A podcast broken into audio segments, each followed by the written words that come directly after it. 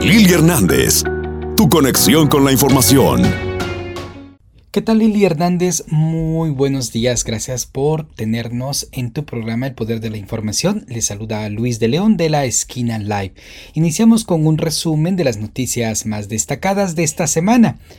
Déjame contarte que funcionarios de salud de Louisville recomiendan a las personas que ya se han vacunado hacerse la prueba de COVID-19 esto ante las fiestas de Halloween.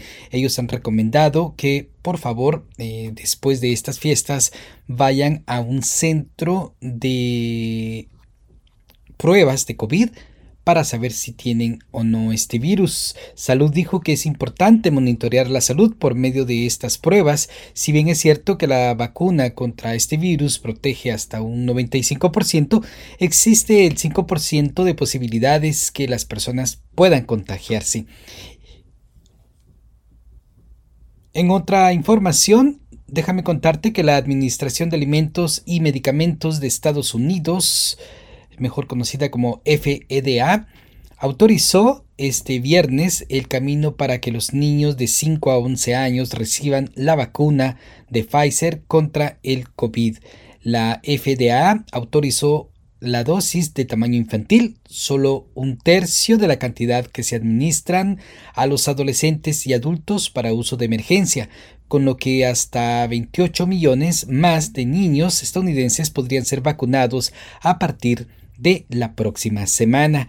Queda un obstáculo normativo ahora. El martes los asesores eh, de los Centros para el Control de Prevención y Enfermedades, conocido como CEDC, harán recomendaciones para, para detalles sobre cuáles jóvenes deben vacunarse y se espera que la directora de la agencia tome una decisión final poco después, algunos países han empezado a utilizar otras vacunas contra COVID-19 en niños menores de 12 años. Este es el ejemplo de China, que acaba de empezar a vacunar a los niños de 3 años. Pero muchos de los que utilizan la vacuna fabricada por Pfizer y su socio Biotech están pendientes de la decisión de Estados Unidos y los reguladores europeos apenas empezaron a considerar la dosis de tamaño infantil en algunas empresas. En otra noticia, déjame contarte que el gobernador Andy Bisher se unió a los defensores del Capitolio Estatal para proclamar el mes de la concientización sobre la violencia doméstica en Kentucky e instó a los habitantes de Kentucky a hablar y tomar una posición contra este crimen. El gobernador dijo que es inaceptable que en Kentucky más del 45% de las mujeres y el 35% de los hombres experimentan violencia física o violencia por parte de su pareja íntima a lo largo de su vida. El gobernador dijo que todos deben prestar eh, su voz para hablar en contra de la violencia doméstica y trabajar para detenerla. También dijo que está trabajando para combatir el crimen violento, buscar justicia para las víctimas y apoyar a los sobrevivientes de violencia doméstica y agresión sexual. Es una misión central, dijo el gobernador, que él está trabajando conjuntamente con su equipo. Lili, también déjame contarte que el gobernador em, en una em, videoconferencia conjuntamente con la vicegobernadora Jacqueline Coleman anunciaron el miércoles que Kentucky recibió una subvención federal de un millón de dólares para ayudar a expandir Internet de alta velocidad en todo el estado. Durante la pandemia hemos visto la importancia de un acceso confiable a Internet de alta velocidad para la educación, los negocios, la fuerza laboral y la atención médica. Fue lo que dijo el gobernador. El acceso a Internet ya no es un lujo.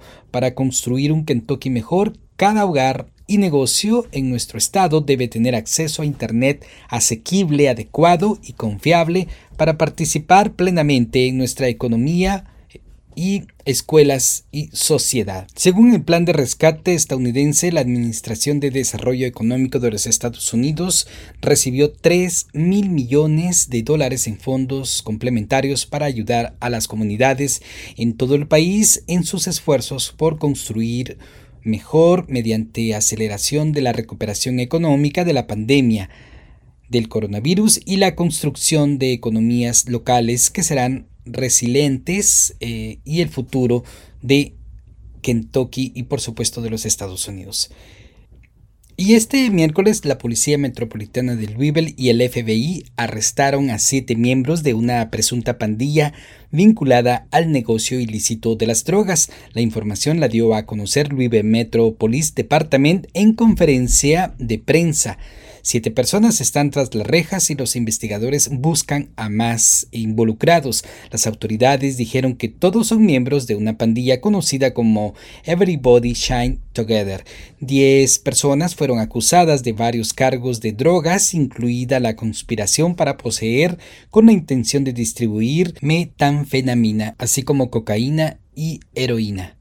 Algunas de las personas también enfrentan cargos por armas de fuego, las autoridades también confiscaron 160 mil dólares en efectivo y encontraron un vehículo robado. Por su parte, la jefa de la policía de Louisville, Erika Shields, dijo que los arrestos se producen después de una investigación que les tomó varios meses.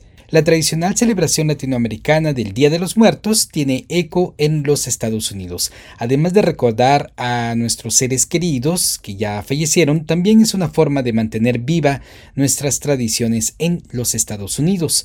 En Louisville se realizarán varias celebraciones. Por ejemplo, en la calle 4, mejor conocida como 4 Street Live, está programada una serie de actividades, las cuales inician desde las 2 de la tarde hasta las 5.30 de este sábado 30 de octubre. Además de ofrecer comida, actividades para la familia, también se ofrecerá música en vivo e interpretada por artistas de Cuba y Venezuela. El domingo 31 se realizará el evento Día de los Muertos Sunday Showcase. Mejor dicho, de 2 a 5 de la tarde en el evento se ofrecerán tamales, café, pan de muerto y mezcal. Luego se realizará un altar en donde podrán participar las personas que asistan a este evento. Y tras la baja de casos de infectados del COVID en Kentucky, varios distritos escolares tomarán la decisión de no exigir el uso de mascarillas dentro de sus instalaciones. El tema está preocupando un tanto a las personas de CDC como al propio Departamento de Educación del Estado. Los distritos que desde ya se pronunciaron que no exigirán la mascarilla a sus estudiantes hasta el momento son los condados de Warren y Breckenridge. En las últimas semanas se reportan contagios de este virus de 10 a 25 casos por cada 100.000 habitantes. En comparación de meses atrás, el mapa de personas infectadas aún se encontraba en zona naranja y otros casos en zona roja. Algunos condados pequeños como Campbellsville que cuenta con una población de 25.000 habitantes, al registrar 5 casos diarios, esto lo colocaría en área roja. Las escuelas públicas del condado de Warren dejarán de exigir el uso de mascarillas a partir del 1 de noviembre y dejará a sus alumnos en cuarentena solo y si tienen síntomas ya no enviará a sus casas a las personas que estuvieron cerca de un estudiante contagiado. Y hasta aquí la información Lili, nos escuchamos la próxima semana, les habló Luis de León de la esquina live. Información. Sintonía. El poder de la información con Lili Hernández. Descarga la aplicación y sintoniza donde quiera que vayas.